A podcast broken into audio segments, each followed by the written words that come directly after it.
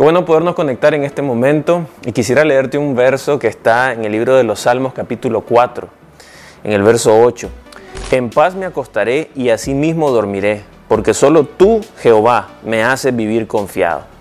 Cuando leemos esto, debe haber mucha esperanza en nuestro corazón, porque alrededor de nosotros, tarde que temprano, van a haber circunstancias difíciles, vamos a estar rodeados de un mundo donde el pecado abunda, donde hay mucha maldad, donde hay enfermedades, donde hay tristeza, conflictos, eh, se hablan de guerras, pero lo importante es no mirar tanto lo externo, sino esa paz que Dios ha depositado en nosotros a través de su Espíritu Santo.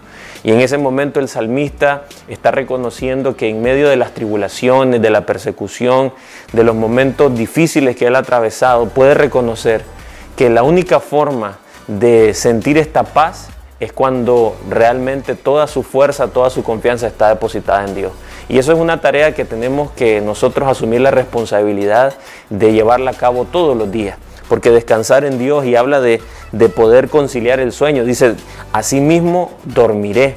Y, y, ese, ese descanso del que estamos hablando no se limita solo a la hora de dormir, sino que tiene que ver con que nosotros podamos vivir en paz, que podamos vivir en un estado de donde la mente puede tener claridad, donde nuestro corazón puede estar sujeto a la voluntad del Señor y así poder tomar decisiones correctas. Porque si realmente estamos en conflicto, estamos eh, en tensión, en ansiedad, va a ser muy difícil que tomemos decisiones correctas y tarde o temprano esas decisiones nos van a llevar a, a acciones que no van a producir ningún fruto bueno para nuestra vida.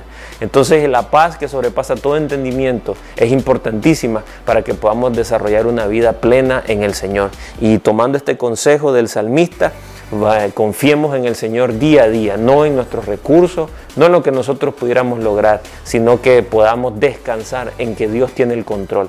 Cuando hablamos de la paz del Señor, no, no es la ausencia de conflicto, no es la ausencia de problemas, sino la paz es confiar que Dios tiene el control siempre y que Él nunca lo va a perder y que lo único que vos y yo tenemos que hacer es buscar su perfecta voluntad para tener acceso a esa paz que nos da al hacer la voluntad del Señor. En otras palabras, esta paz con la cual nosotros podemos descansar es la que nos lleva a, poder cumplir con lo que el Señor quiere para nuestra vida.